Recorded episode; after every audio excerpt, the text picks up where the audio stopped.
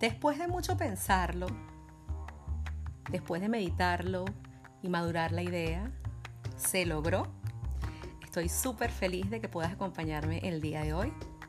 Yo soy Mai y te quiero dar la más cordial bienvenida al Edén. Para quienes no me conocen, les voy a contar un poquito de mi historia.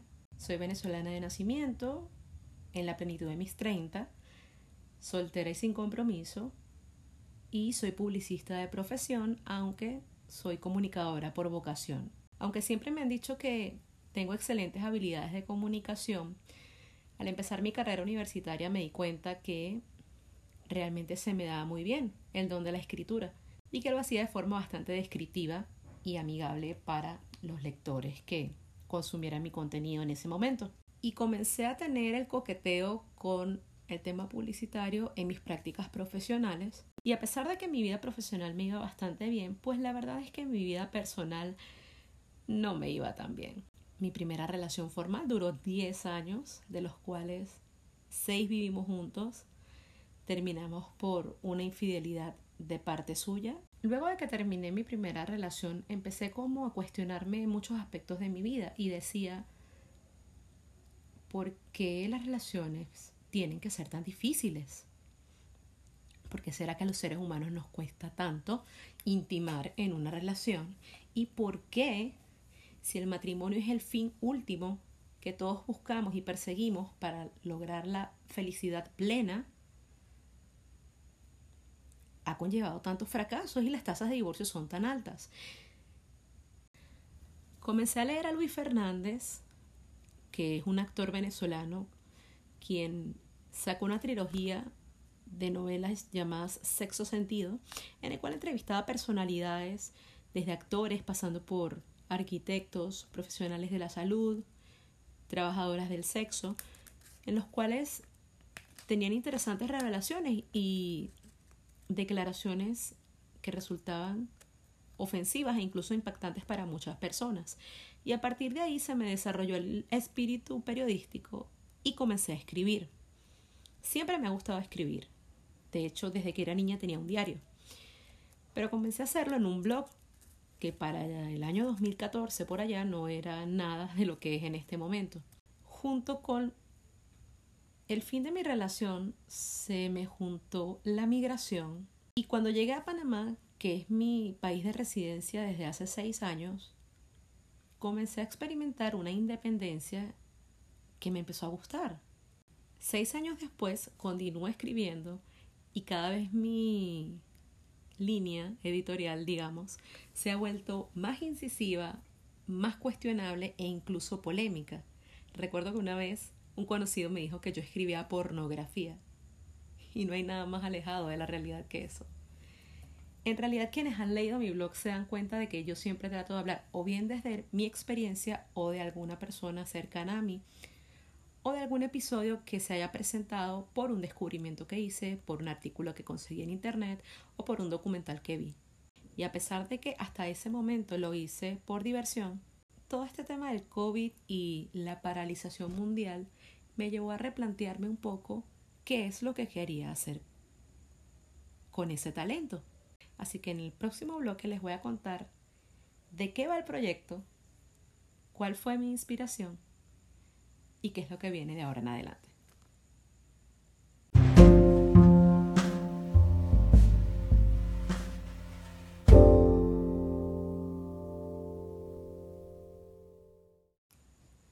Una de las cosas que ustedes se preguntarán es Edén, ¿de dónde salió ese nombre? Y bueno, investigando un poco en internet, uno de los significados de Edén es lugar muy agradable en el que se está a gusto y se es feliz, dentro de un ambiente divertido y sobre todo educativo. Siempre trato de orientar mi contenido a las estadísticas o a referencias bibliográficas que te puedan ayudar a complementar lo que quiero contarte. Ese es el objetivo con esta plataforma, que te sientas cómodo o cómoda y aunque es verdad que dicen que nadie aprende por cabeza ajena, a veces es bueno tener un punto de partida. En algunos episodios vamos a tener a profesionales que nos van a ayudar a darle dirección al tema que vamos a estar tratando, Pero siempre hablo desde la experiencia, que probablemente esa fórmula perfecta no es para ti o no te sientas cómodo con ello. Y eso está bien. El hecho de reaprender creo que es uno de los retos más grandes que como sociedad tenemos en cualquier aspecto en este momento de nuestras vidas. Miren, un momento de mi vida en el que yo sentía que no sabía qué quería hacer con ella. En Okinawa, Japón, les invito a que investiguen un poco sobre ello. Aplican la filosofía del Ikigai. Ikigai no tiene una traducción en español, pero si tuviéramos que traducirla, sería algo como la verdadera razón del ser. Y lo que tienes que hacer es simplemente conseguir el balance entre lo que te gusta, en lo que eres buena o bueno, lo que el mundo necesita y por lo que te pagaría. Pues que yo hice ese ejercicio me di cuenta que mi verdadera vocación era comunicar, era conocer y compartir mis experiencias en las relaciones, no solo de pareja, en relaciones interpersonales, con tu jefe, con tu mejor amiga, con tus padres, con tus hijos e incluso contigo mismo. El formato audio solo forma parte de algo más grande que espero poder compartir con ustedes muy pronto. Vamos a tener ejercicios para que puedas llevar a la práctica todo lo que aprendas juntos y sobre todo que nos puedas contar tu experiencia a través de nuestras redes sociales. Y si te gusta el proyecto, puedas recomendárselo a todo el mundo para que este mensaje llegue a muchísimas más personas. El contenido va a estar disponible una vez a la semana a través de la plataforma de Patreon. Para quienes no tengan conocimiento, Patreon es una plataforma de crowdfunding que permite a los generadores de contenido impulsar su proyecto a través del pago de una membresía. Pero si quieres contar con el contenido dos días antes y con un bonus adicional, podrás suscribirte en Patreon y de esta forma estarás apoyando este proyecto y haciéndolo rentable para poder llegar a muchísimas personas más. Ya para finalizar les quiero dejar con un ejercicio final para que se lo lleven de tarea y espero que les funcione tanto como a mí. Y es que encuentren su propósito. Consigan su ikigai. La vida es muy corta para hacer lo que no nos gusta. Y si bien es cierto que una de las mejores jefas que he tenido me dijo una vez que no siempre hacemos lo que queremos, pero indudablemente tenemos que querer lo que hacemos. Encuentra tu propósito.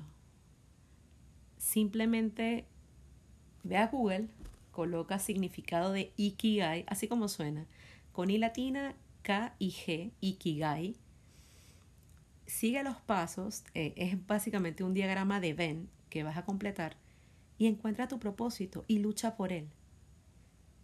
Estamos en la época perfecta para reajustarnos, para aprender cosas nuevas, para mostrarle al mundo de qué somos capaces y sobre todo para ser felices. Así que espero que me permitas acompañarte en este viaje. Un beso y nos vemos pronto.